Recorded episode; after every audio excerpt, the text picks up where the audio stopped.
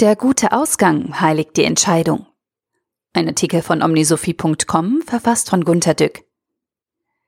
Die Qualität einer Entscheidung und die Reputation des Entscheiders im Nachhinein daran zu beurteilen, ob sie zum Guten oder Schlechten geführt hat, ist dumm.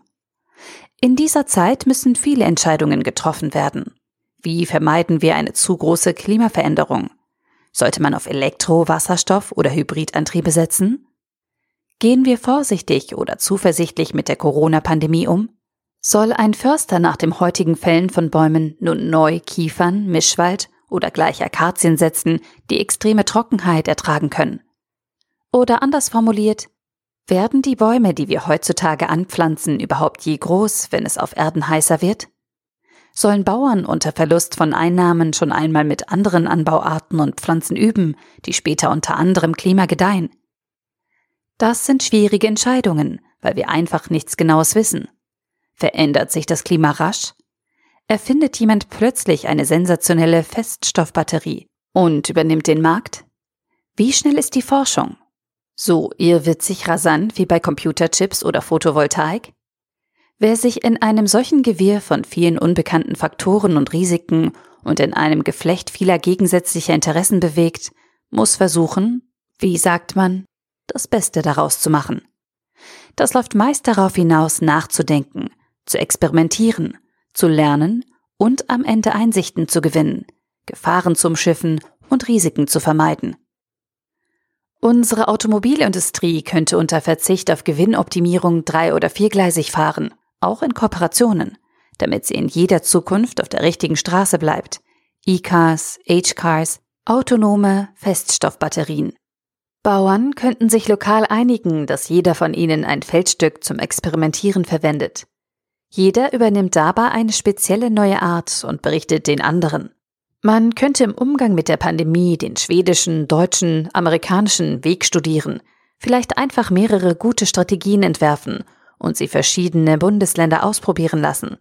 So würde man schneller lernen und zu Einsichten kommen. So aber funktioniert die Welt nicht. Man ringt um eine einzige richtige Antwort. Wir wollen definitiv wissen, gibt es eine Klimakatastrophe? Welcher Antrieb dominiert in der Zukunft? Kommt eine wirkliche Pandemie über uns?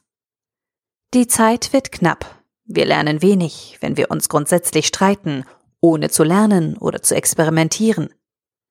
Wir spitzen zu. Links oder rechts? Trump oder Biden? Rot oder grün? Wenn ich fordern würde, ich versuche das gar nicht, dass verschiedene Bundesländer verschiedene Corona-Strategien ausprobieren könnten, gäbe es einen Aufschrei. Bundesländer dürfen zwar tun und lassen, was sie wollen, wir haben schließlich freien Föderalismus. Aber die vollkommen autonomen Entscheidungen der einzelnen Länder müssen am Ende gleich sein, weil es sonst ungerecht für die Einwohner wäre. In den sozialen Medien bekomme ich bei einer Erklärung der Lage und des vermutlichen Verlaufs oft die Antwort, We will see. Wir werden sehen, wer recht hat. Soll sagen, man betrachtet die Sache wie eine Art Wettspiel, bei dem der Gewinner recht hat und der Verlierer sich schämen soll.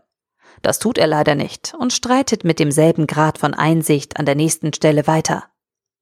Viele Leute, auch Manager beim Thema Strategie, scheinen mental an einem solchen Wettspiel teilzunehmen. Der Gewinner hat dann von Anfang an recht gehabt oder richtig gelegen. Der Verlierer muss sich wie ein Depp fühlen.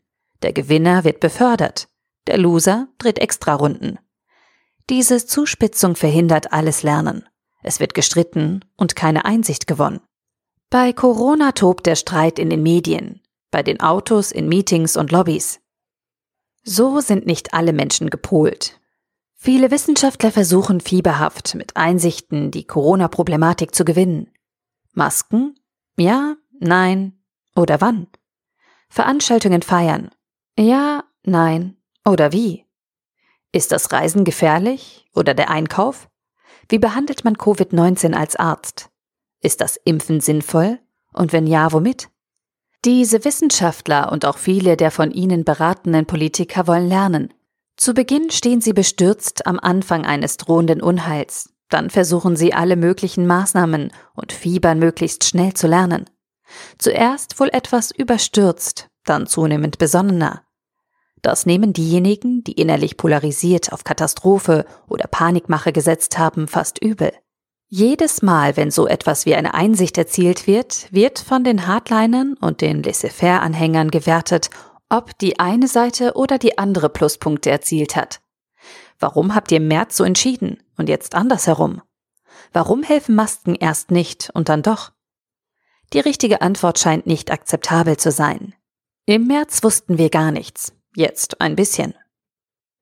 Anstatt aus Einsichten zu lernen, nutzen die dramatisierenden Medien zusätzlich jede neue Information zur Belebung der Kanzlerfrage. Wenn wir in eine Corona-Winterkatastrophe laufen, gewinnt Söder. Wenn es harmlos ausgeht, Laschet. Es geht darum, Recht zu behalten. Und der, der Recht behält, hat die beste Entscheidung getroffen, von Anfang an. Wer im Verlauf seine Meinung ändert, weil das neue Einsichten nahelegen, ist ein Loser.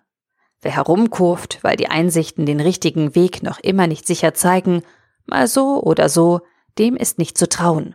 Zum Beispiel dem RKI. Wir ehren nicht die um Einsicht ringenden, sondern für uns ist derjenige der Superhero, der es von Anfang an so gewusst und gesagt hat. PS wenn man Milliardäre nach ihrem Erfolgsrezept fragt, ist es klar, dass sie willensstark, durchsetzungsfähig, clever etc. sind. Sie sagen aber auch alle, dass sie im Gegensatz zu anderen das Glück hatten, kompromisslos auf eine einzige im Nachhinein richtige Karte gesetzt zu haben. Ich war auf meinem kompromisslosen Weg etwas verrückt, wissen Sie, aber ich habe es geschafft. In der Psychologie nennt man das hypomanisch. Wir anderen nennen es visionär, weil es am Ende gestimmt hat.